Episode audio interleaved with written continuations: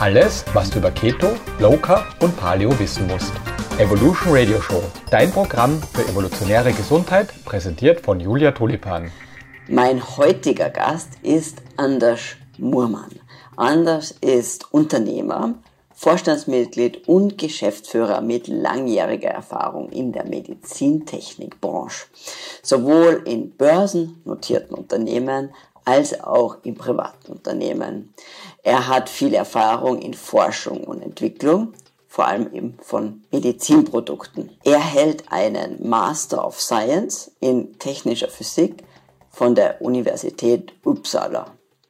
Anders ist Geschäftsführer und Founder von Diversify, einem schwedischen Unternehmen, welches sich auf die Entwicklung von Atemmessgeräten spezialisiert hat.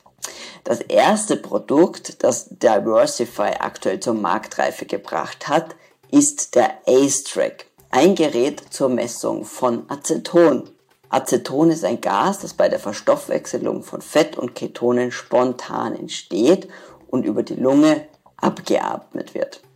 Somit ist der Nachweis von Aceton in der Atemluft ein direkter Nachweis dafür, dass aktuell Fette oder Ketone verbrannt werden. Wir sprechen in diesem Interview über die Herausforderungen bei der Entwicklung von verlässlichen und äh, benutzerfreundlichen Atemmessgeräten. Was genau macht AceTrack so besonders und so verlässlich? Was muss man bei der Messung in der Atemluft beachten und äh, welche Faktoren können Messwerte beeinflussen? Was kannst du aus der Messung von Aceton lernen und warum du nicht unbedingt in Ketose sein musst, um von AceTrack profitieren zu können? Das Interview ist auf Englisch, aber keine Angst, bin mir sicher, dass du es gut verstehen kannst. Wenn dir die Folge gefällt, teile sie gerne mit anderen. Für Top-Infos zu Keto und weiteren genialen Podcast-Folgen schau auf meinem YouTube-Kanal vorbei oder auf Facebook und Instagram. Gute Laune in Kapseln gibt sowas. Vielleicht nicht ganz, aber was dem noch am nächsten kommt, sind die neuen Mood-Kapseln von Brain Effect. Was ist drinnen in den Mood-Kapseln? Die wichtige Aminosäure L-Tryptophan sowie Rosenwurzextrakt. Beides sind Substanzen, die in klinischen Studien gezeigt haben, dass sie sich positiv auf die Stresstoleranz auswirken und auch positiv auf das psychische Wohlbefinden. Zusätzlich ist noch Vitamin D und die wichtigsten B-Vitamine drinnen. Alles Vitamine, die dafür notwendig sind, dass du richtig gut Serotonin produzieren kannst, unser Glückshormon. Mit den Mutkapseln vom Brain Effect kannst du dir deine kleine Dosis Glück holen und etwas für dein psychisches Wohlbefinden tun. Schau also auf brain-effekt.com vorbei und mit dem Rabattcode KETO20 kannst du 20% Rabatt auf alle Einzelprodukte holen. Welcome to the Evolution Radio Show. Thank you. I am really, really happy to have you as a guest today. Um, we are talking about breath ketone meters and measuring breath ketones and all things around that topic. Uh, and you're probably one of the most knowledgeable persons about um, yeah about the the breath ketones and that's why i'm really really happy to have you as a guest um, but before we dive into that topic and talk all about ketones and ketone measurements i really want as you to tell us uh, me and my listeners more about you know your background who are you?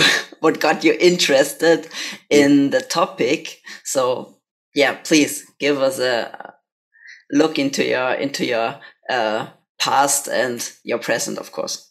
Yeah, thank you, Julia. And first of all, thank you for having us on here. It's a privilege. It's the first one in, in Central Europe in terms of podcast for me too. So that's a that's also a privilege. And, this, and I think this will be um, I think this will be a good uh, discussion around uh, around this. Uh, so you're right. Uh, currently, I'm the, um, so my name is Anders Mörman. I'm 54 years old. I am Swedish and I live in Uppsala, a university town north of Stockholm. And currently I am the CEO and co-founder of Diversify. And Diversify are a health tech innovator, developer, producer, provider, and go-to-market actor within consumer health. And right now, the first few years, we are very much focused on uh, met- metabolic health in various ways. And our prime product, as we will get into, is AceTrack, which is a which is uh, the first breathalyzer that has the accuracy and repeatability that you would expect, uh, and uh, that we are selling now uh, throughout Europe. And um, my background is that I'm a physicist by training, an engineer. I have a master of science in engineering physics, and I have worked all my adult life within medtech within specialized medicine, 21 years, uh, first in radiation therapy of cancer. I've been to the main university hospitals uh, around the world. I have to say, I've been to um, AKH in, in Vienna, for example. That was one of my first trips. I installed the system there. So after 21 years in that field, I um, got recruited as CTO to a company called Aerocrine, and I started working with breathalyzers for the first time. This was mm-hmm. nine years ago.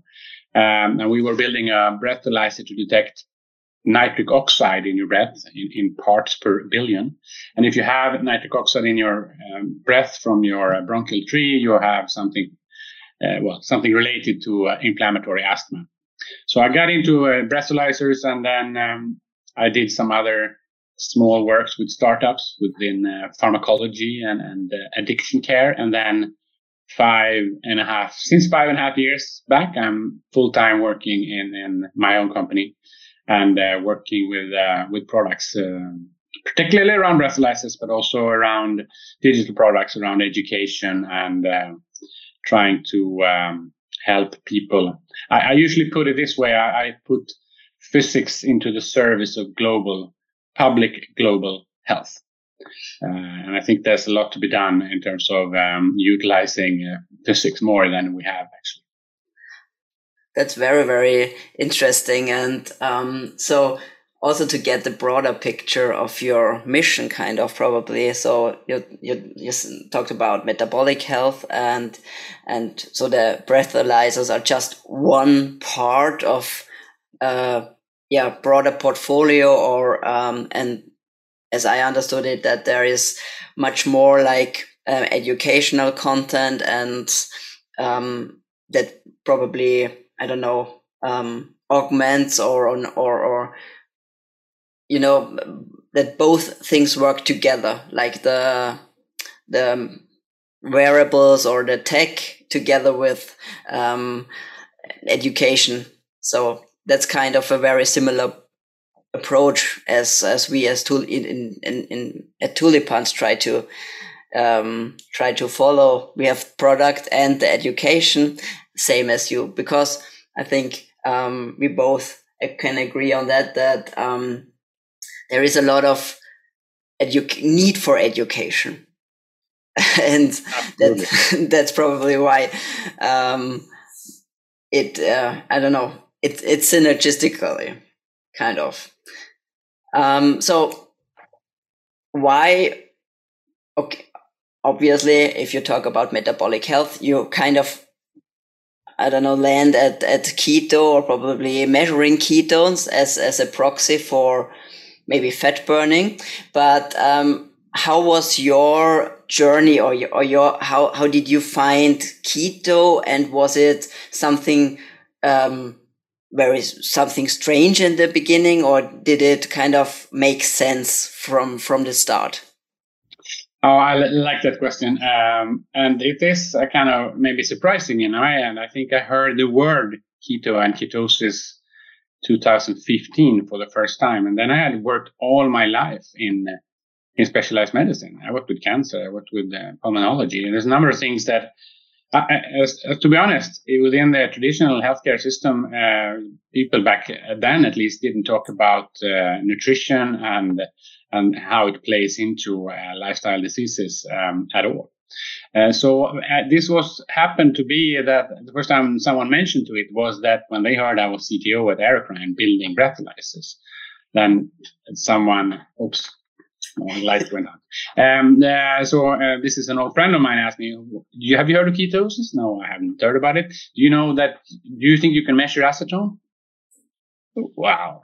Out of, yeah, absolutely. I don't know much about acetone, but yeah, I think so. And um, then a year later, I actually got a, I was working as a consultant there for various companies. I got this also this first um, task to look into if this could be done, and I actually built an early prototype. This was um, again um, six years ago. So um, and then eventually, when we had uh, started the company and we had got a little bit funded, we had actually had three different ideas. We had one, uh, we had AceTrack, what became AceTrack. We had another idea around smoking cessation, where we would detect um, carbon monoxide in your breath, and that would be an indicator if you have deep inhaled smoke the last 24 hours. Uh, and um, and then one in cardiology, mobile ECG. So uh, we had three ideas. We had funding only to build one product. So let's start with the one that I think would be easiest to build, lowest hanging fruit, and maybe kind of lightweight. That's what I thought back in 2017, five years ago. And I didn't know then that that would turn into this entire field of need of um, within metabolic health. And I'm not saying we are, you know, we're just a little small jigsaw puzzle piece in that um, big puzzle.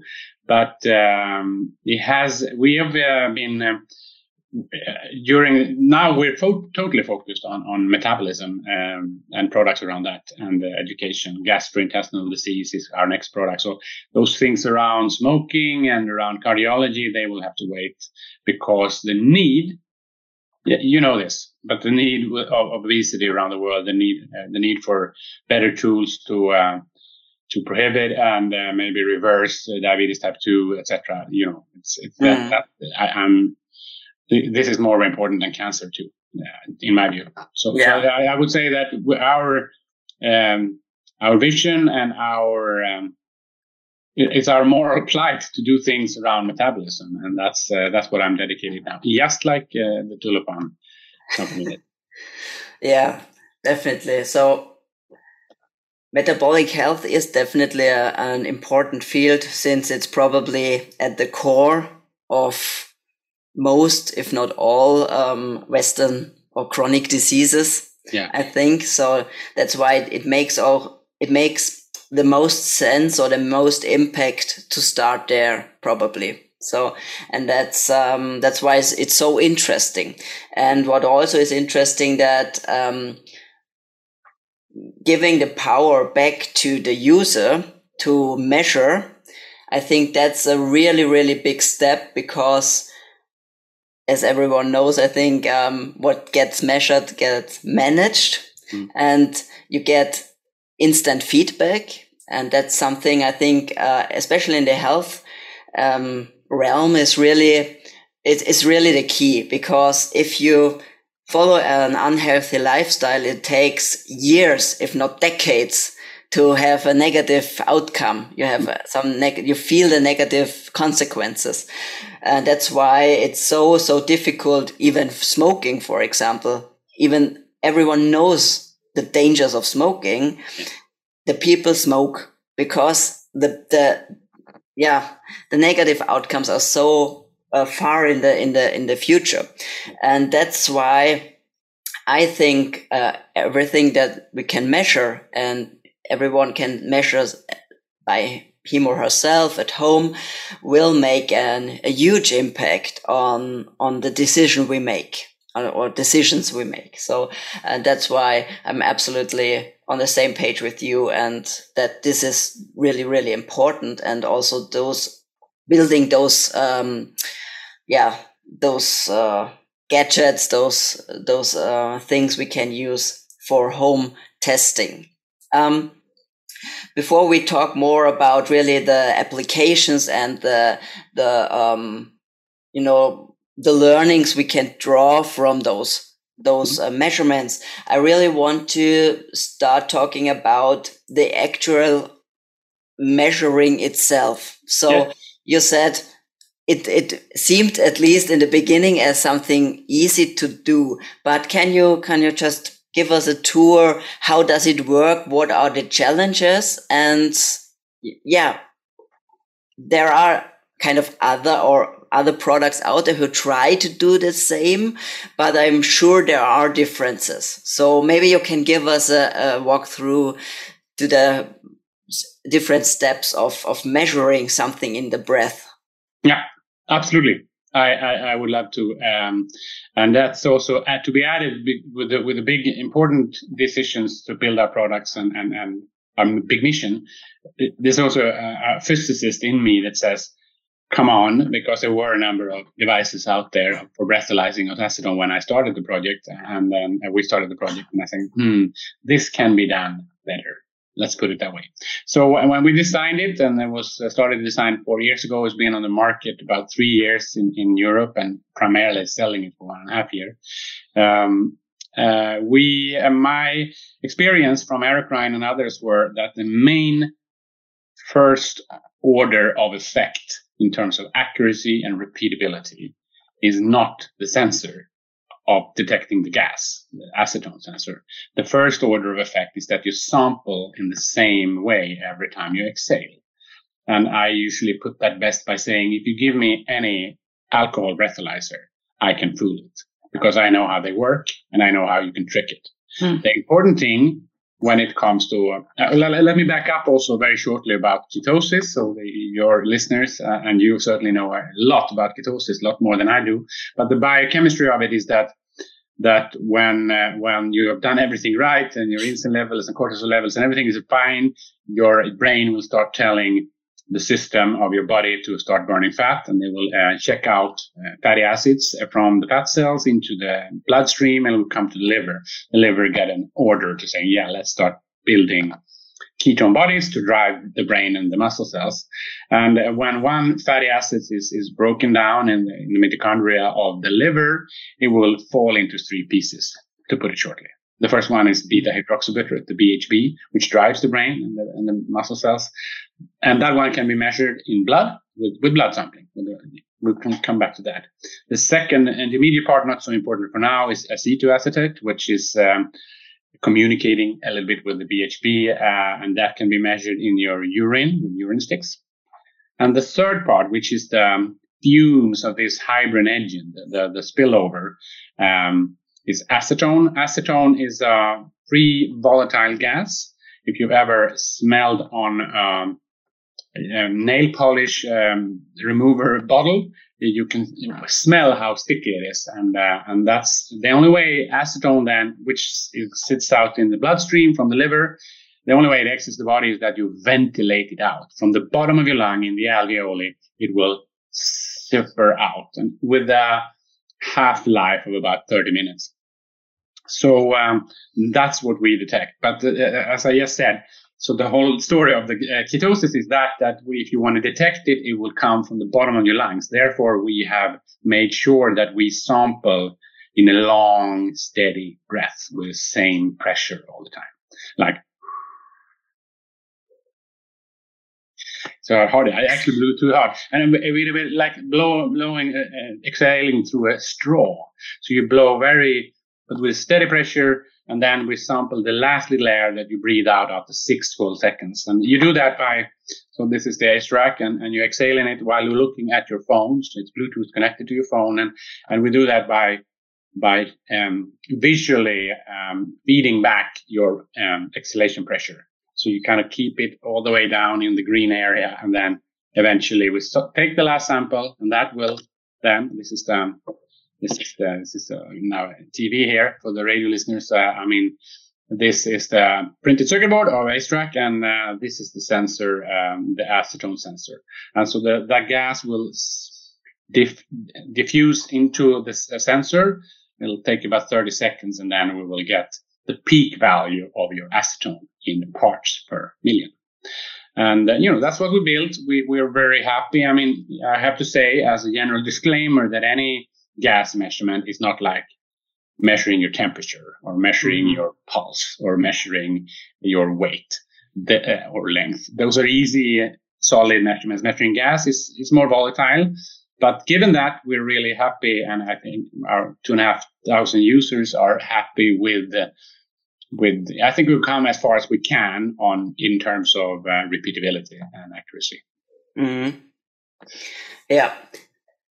Um, I had the opportunity to test uh, the AceTrack, and I also tested different other um, um, ketone measuring devices, so breath, breath, breathalyzers. And so I can just confirm what you are saying that um, the, the I never had the same repeatability with the other other mm-hmm. devices. So there is definitely um, there that's definitely something very, very um, outstanding with the AceTrack. And, um, and what also is interesting that, um, with other devices, you had to breathe, um, really, really long. Mm.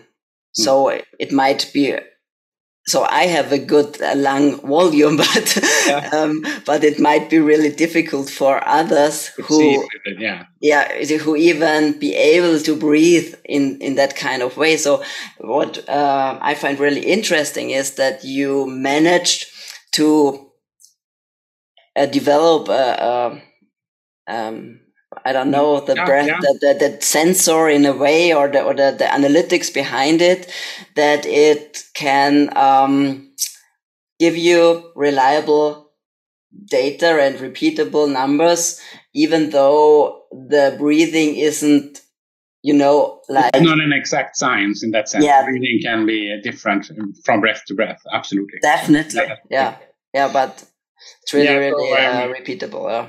Yeah, absolutely. And the reason why we can do that, and that's including all the alcohol breathalyzers, none of them have a built-in tiny little thing there from Switzerland. Uh, it's a differential pressure sensor from Sensirion. Uh, and what a pressure sensor does is, is it kind of, uh, and then with the visual feedback, you force the user to exhale in the same way every mm. morning. Every time you measure, you're going to eventually end up doing it in the same way. And I don't know, I can't speak for the others. And you know that that's that that particular part of electronics is the most expensive part on it, but it's still not very expensive. It doesn't raise the price of the product very much. Mm-hmm. So I guess I did that because that was my experience of building early breathalyzers. I was talking about the one for asthma.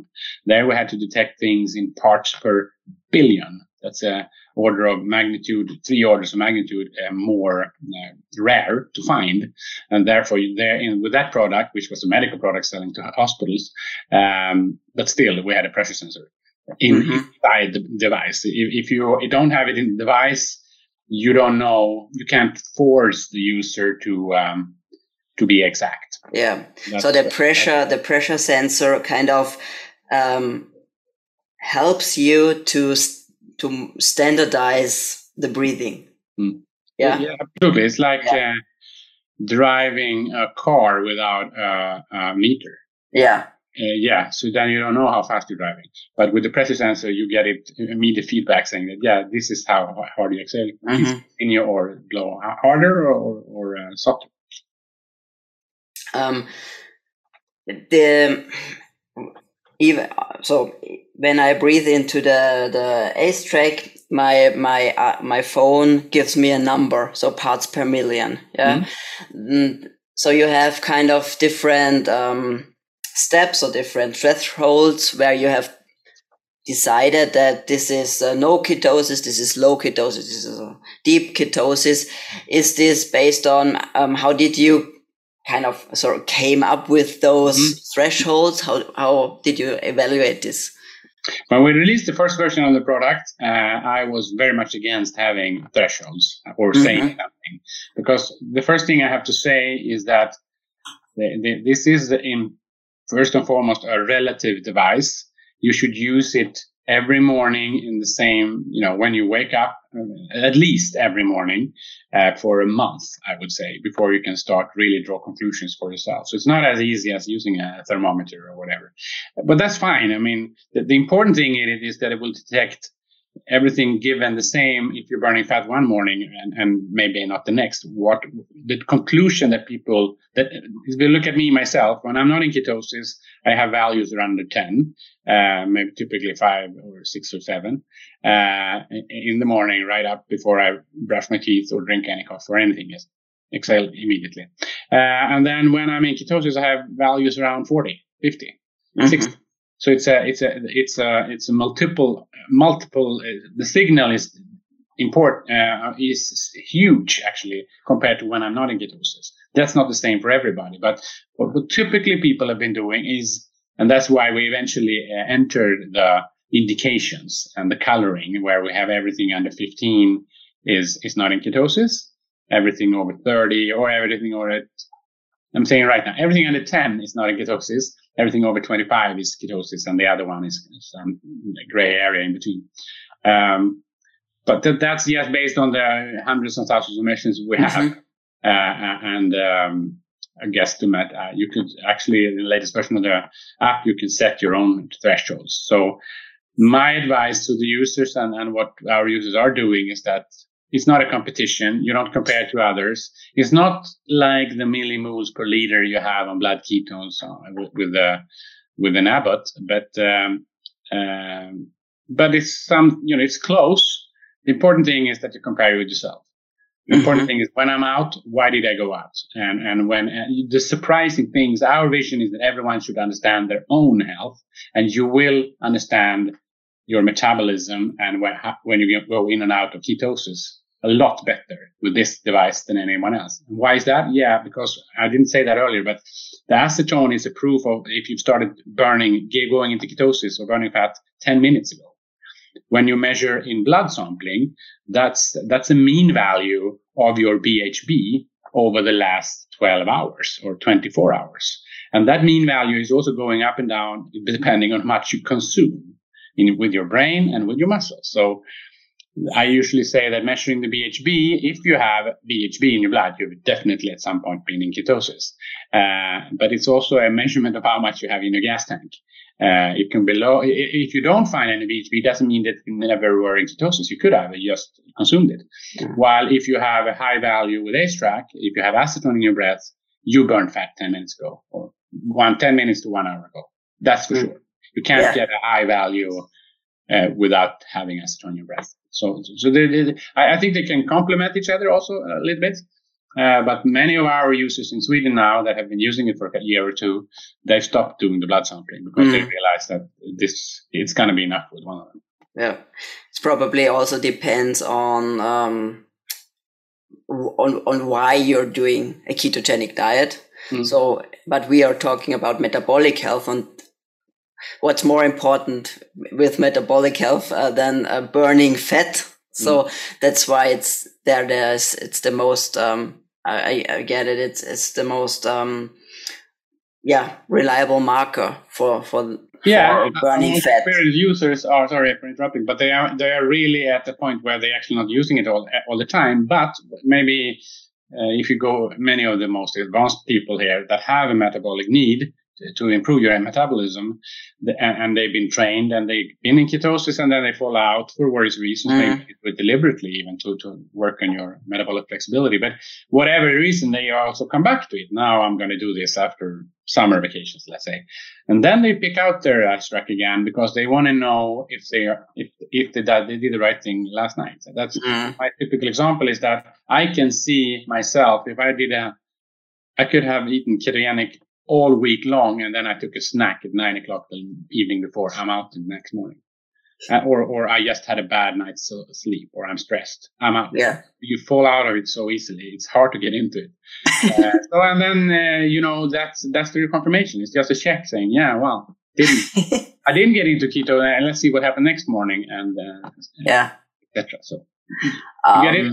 So it, it, serves a purpose and it, it, needs to be combined with everything else uh, of your understanding and with other measurements as sure. well. I'm not saying we're replacing blood sampling, but having a breathalyzer is, is, is of course much more convenient. It's non-invasive. You can measure as much as you want, uh, and it doesn't cost you anything. Yeah. Have the device. Yeah. Yeah, definitely.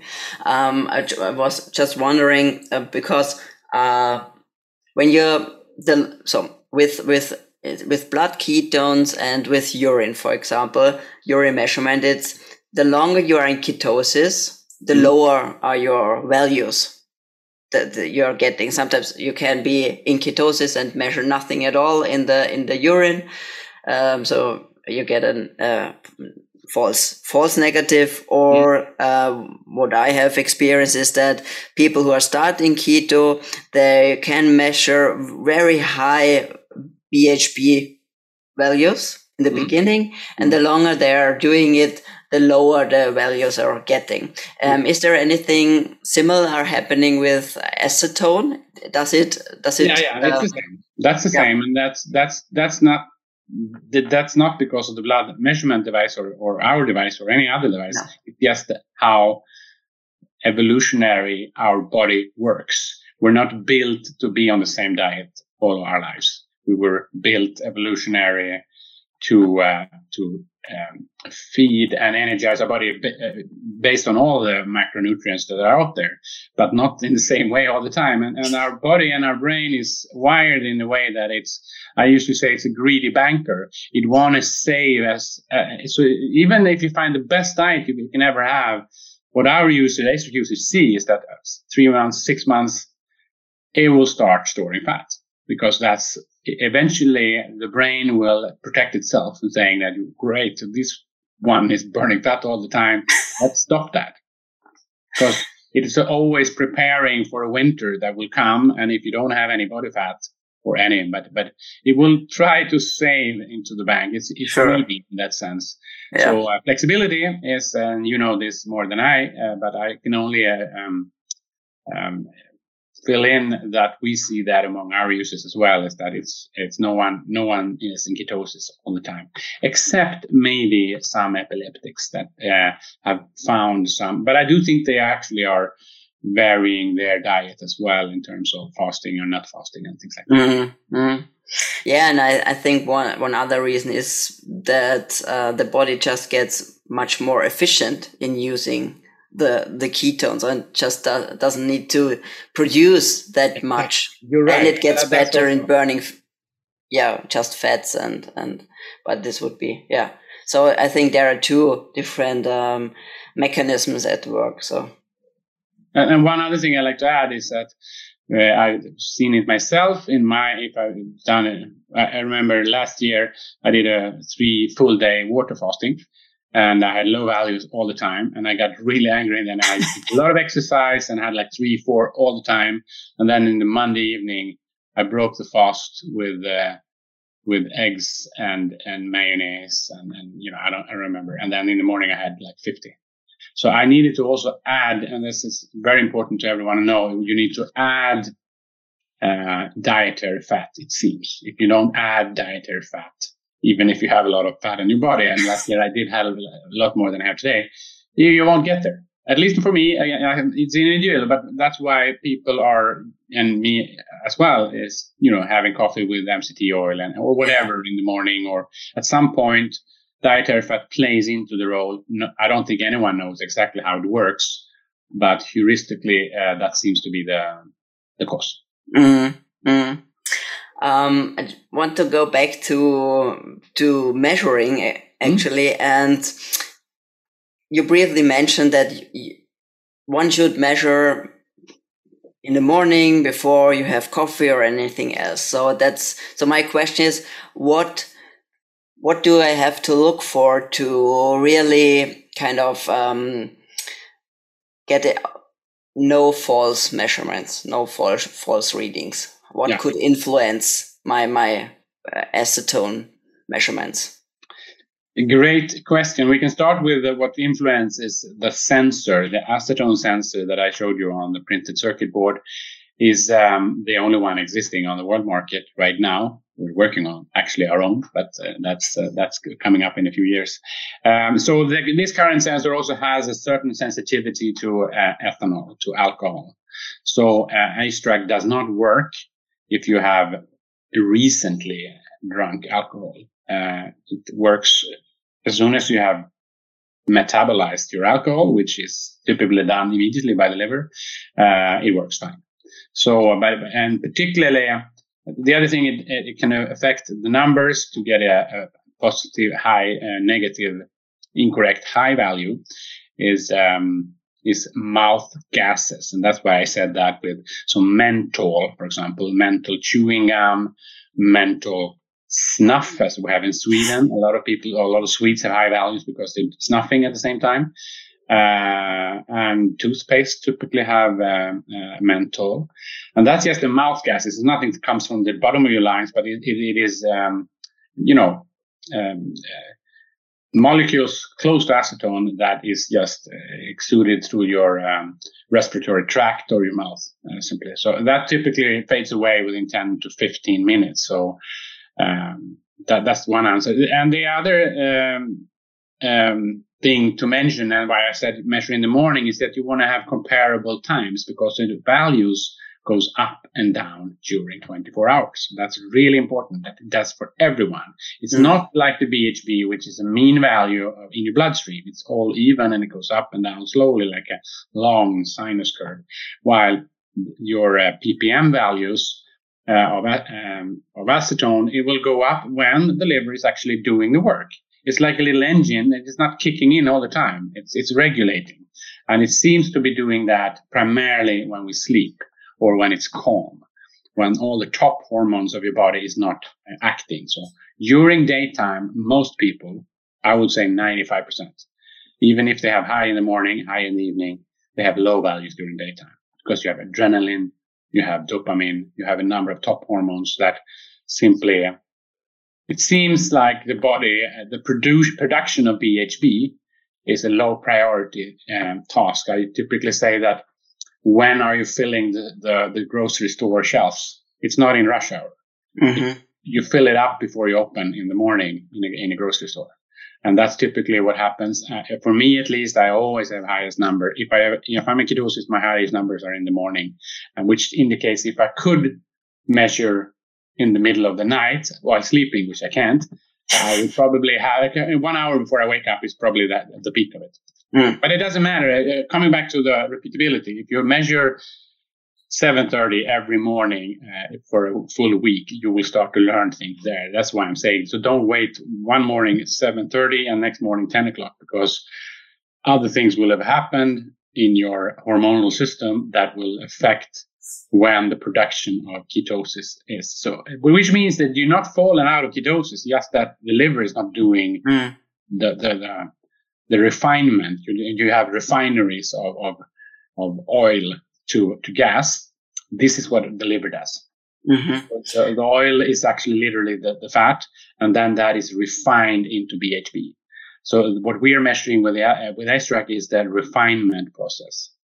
If we, everyone can kind of remember that, then you will start to understand. Yeah, I can fall out. I, I will have low values uh, between 10 and um, 7 in the evening, and then will start rising again. Mm. And when we talk about gases coming from your mouth, I, am also thinking about my stomach because there are sometimes, you know, um, bacteria or other foods who could, yeah, emit uh, gases mm-hmm. um, and and coming out from my stomach. Are there any learnings? Do you do you know anything? So which which um, foods could change the, the values there if I have recently eaten? Yeah. So, um, yeah, good question. Uh, so for AceTrack, which has an acetone sensor, the only other gas that has um, um, uh, correlation with, with that, uh, except ethanol and um, and uh, acetone, of course, is methane. And methane uh, is typically produced, particularly for lactose intolerance people, is produced if you consume a lot of lactic uh, food like milk. Mm-hmm. Um, so, um, but that also again only affects people. So we don't really have any given proof. When we did the testing before we had launched products three, four years ago, we were testing extreme variants where we're drinking liters of milk and then we could see an elevated value. So, so, so in practice, I wouldn't say that even, even milk affects it. Um, in terms of, of um, coming from your from your belly or from your intestines.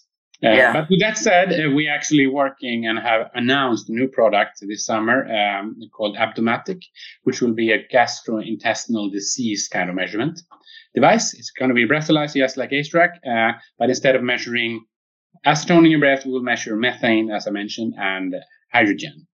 Is it for SIBO? That's exactly it. So it's, it Yeah. will be a diagnostic tool as well as a home monitoring tool for, for SIBO, but not only SIBO, it's also for IBS in general, Mhm. IBS bellies, and even for lactose intolerance. If you look at Yeah. people that are lactose intolerant, they typically done one blood measurement once in life, and then they say, yeah, now I can't eat cheese anymore. And they think that for all their life, but it's just based on one measurement and, and, uh, the inner um, cellular, um, um, curtain of your small intestine is exchanging. All the cells there exchange every three months. So if you it's lifestyle driven and uh, if you just change your lifestyle for a longer time maybe a year, maybe it heals. Who knows? So Yeah. don't you agree? It's kind of absurd that you get one kind of sentence once in life. Now you can't uh, Yeah. It, that's not the way it is. And uh, to have a home monitor tool for lactose intolerance also would be a would be a volume product for us but also something that i think could help people um, put a number on how their uh, gut is. Uh, Definitely. Definitely. Yeah. And one other not the thing. AceTrack. Awesome. You know, that's a coming product. Uh, Yeah. Yeah. Uh, one other thing I was wondering. So I've never tried it myself, but I've just heard people talking about it or, or um, reporting it that um, so la- that people who are eating a very high carb diet Mhm. get um, high readings of acetone. So not with AceTrack, but with other Mhm. devices. Is this is this a problem because the other devices are somehow faulty in, in some way, or is there a is there a mechanism behind it? Well, biologically, it's not. No. There's only one uh, cellular mitochondrial process in the body that produces acetone. The only one that does that is the liver mitochondria breaking. Yeah. That's it. That's it. You can't have acetone unless you've been drinking acetone. Uh, you can't have that in your uh, bloodstream uh, in any other part of uh, cell biology. But but could it be that I was just thinking about so when you're talking about um, gastric um, um, um, yeah, it could be methane. It could be. could it be yeah It could could it be methane, depending on the methane or something Yeah. that's that's Yeah. kind of fermented or that there is some some process going on in in in your intestines or or in the in the gut or in the in the stomach that produces Mm. some other gases yeah Yeah, but, but I never heard of it. And Okay. I, I'm I'm a gas expert, so I, I it, as I said, there is a in our sensor at least it depends on how much how much it is heated. The sensor for us is heated to 425 degrees Okay. inside. It won't start burning, but but uh, that's you have to get a maximum sensitivity to acetone.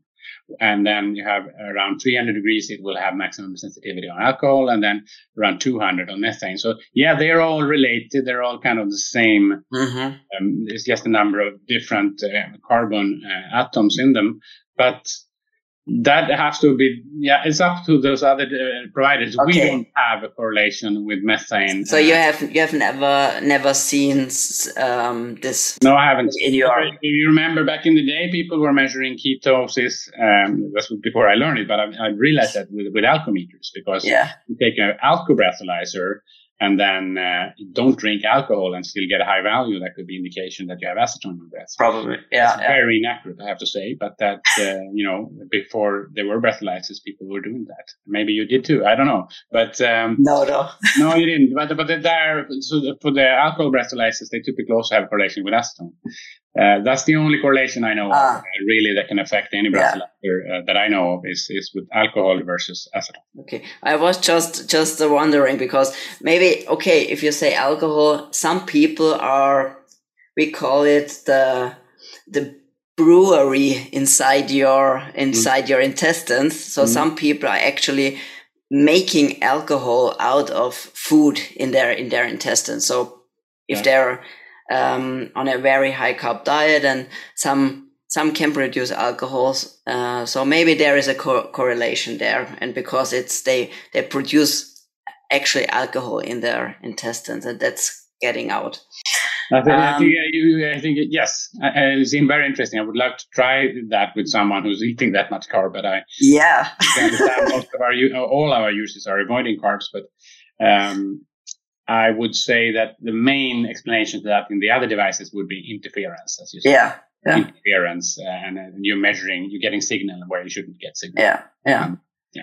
Oh, very, very interesting. And yeah, I think we have touched on the most important topics around breathalyzers about uh, around measuring ketones in the breath. Um, is there anything else we have missed you want to to add? I got to talk about our coming products as well, so I like that. I, I, we didn't talk very much about measuring with urine sticks. I mean, that's been popular, and I still see that people are doing that. But the the the main problem with measuring with urine sticks is that that is very much uh, dependent on uh, your uh, concentration of your urine in general, and that yeah. goes up and down during the day and you know between days a lot more than necessarily your concentration of um, acetoacetate. So uh, that one is the most inaccurate method uh, theoretically in terms of um, the the ketone bodies. And then in terms of uh, uh measuring with um, with your blood, uh, measuring BHB with blood ketone sticks, um, is not as accurate as people believe either, because typically you're measuring from your capillary um, things in the top of your fingers, and that there it doesn't necessarily uh, be um, um, a, a, correct representation of your BHB concentration in your uh, general bloodstream. Mm. That's what you're after, the one that feeds your brain and, and your muscles. So so uh, all measurements uh, of this type, all biological type of measurement has inaccuracies. That's uh, that's just a general statement. Yeah.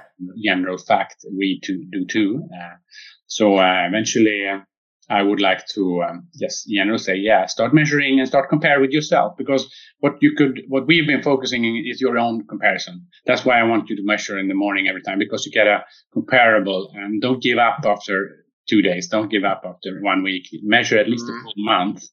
And, um, and what our typically the main product, the main um, use, typical user we have in Sweden are middle-aged women uh, that have been jojo banting all their lives and, and they just slowly decline in metabolic health uh, status and they go into prediabetes and they get a lot of different various uh, symptoms and they get diagnosis of various kinds, you know, all that. And so they're desperate and then they start to get education maybe from us or from others. And then eventually they might buy uh, an AceTrack and they, and they start measuring and they say it doesn't work. They have low values all the time. And then one day after months, maybe when they have, uh, you know, um, reversed their insulin resistance, suddenly you have 50 Mm. That's the hallelujah moment. And that's the whole point. And that's the value of AceTrack is that for those users that can understand, yeah, now I know I can't eat proteins after eight o'clock or whatever it is. You can draw your own conclusions. That's, that's my message to, to, to, to those users is that, and that, that makes us happy. And then it means, well, yeah, we provided a new value, a new understanding. Mm. I think that's, uh, that's the key of, of Yeah, definitely. I think, but we should what all, what's also important is that you don't have to necessarily um, go for a ketogenic diet per se to to learn something because it's as you said in the beginning it shows you if your body burns fat. Mm. and that's that's what what we are made for and that's the main i don't know proxy or the main the main the best marker for for metabolic health. It is and, yeah and we don't recommend it. We haven't many of our competitors have the name keto in their product name. We have decided to call it AceTrack because it tracks acetone. Yeah. it's, you know, close to it. It's play words with racetrack and, you know, all of that. But um, the, the, we don't recommend any diet and, and there isn't one diet that works for everybody. And we don't take a stand in the vegan or, or carnivore debate either. We just say if you want to know if you're burning fat, regardless if you're doing intermittent fasting or Yeah. uh, Mediterranean or, you know, you got to do something typically. Uh, uh, then uh, this one will tell you if you if it works or not over time. Or Yeah. that's the, the thing. Um, then uh, personally, I have opinions and I know what works for me. I don't eat breakfast anymore. I I drink fat coffee in the morning. That's all, and I can't snack after seven.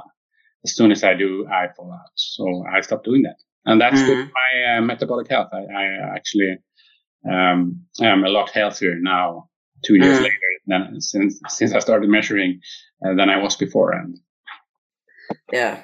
And I think so with that, you already kind of uh, answered my, my final question. What, Mm. what could someone learn from measuring? So we, we tapped into that topic a few times during our interview, but all, you kind of explained what you did learn fr- from it or what, what you're still learning because our, I think, so we are never just in this one place and it never changes, but this is all a continuum of, of change. So Yeah. if we are one, we are maybe sensitive to something now, but this could change over time. So because our he- our cells are getting more sensitive to insulin, more Mm. more flexible, more healthy. So we get more healthy mitochondria, and that changes the whole time.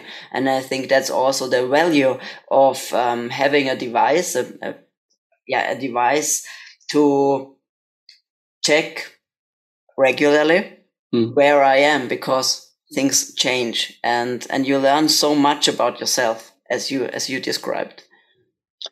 Absolutely. Um, it's so well put. I, I like that. And I would like to emphasize, because people think it's so static. It's, it will change uh, over the years if you, even if you learn something. And, and we're, you just a whole pack of bioenergy. All of, all of our body is, almost all of it is bioenergy. It's, it's, just people uh, tend to not, people tend to forget that, which anything can be converted into anything. We're transformers in that sense that uh, we're, we're, we're, you know, hundreds of thousands of calories just carrying around. So of course we can, we should be um, experimenting and and turning around all the thoughts we have around diet. I, I, I think we, we have to because we're built of of what we've eaten. That's that's uh, that's that's a very obvious thing to say, but I, I do think that people tend to forget. I think that it's it's very static and, and it won't change. It will change a lot if you just um, be drastic enough, I would say. Yeah. Yeah. Anders, thank you very much for your time, for for all the great great information, input, and yeah, just this deep dive into breathalyzers and ketone measurements. I'm sure this answered a lot of questions for Mm. my listeners and viewers. And of course, we were. I'm going to link to the AceTrack shop Mm. um, where it's possible to um, to get it delivered to Germany, to Austria. So no problems there. It's super easy. Um, it's shop.getacetrack.com slash de. But if you just Google for Ace Track, you'll find it as well. But I will uh, link to the shop in the show notes and to every information you want me to link to. If there's anything else you want to add or I should include in the show notes, I Yeah. can do that. Uh, we will uh, look into that. Yeah, thank you, Julia. It was a, a very nice discussion, uh, and I'm um, you know excited to see uh, if we can get this uh, started to be um, a part of um, uh, German and Austrian um, keto community as well. That would be fine. Definitely. Mhm. Thank you very much. Thank you. Halt, halt, halt, noch nicht ausschalten. Falls du mehr zu dieser Folge wissen möchtest, den Link zu den Show Notes findest du unten in der Videobeschreibung. Vielen lieben Dank für deinen Support. Jeder Daumen nach oben und jedes Abo hilft uns. Wenn du jetzt an jemanden denkst, dem diese Folge sicher weiterhelfen kann, dann teil sie doch. Wenn du eine unserer vorigen Folgen anschauen möchtest, die findest du gleich hier. Also, bis zum nächsten Mal.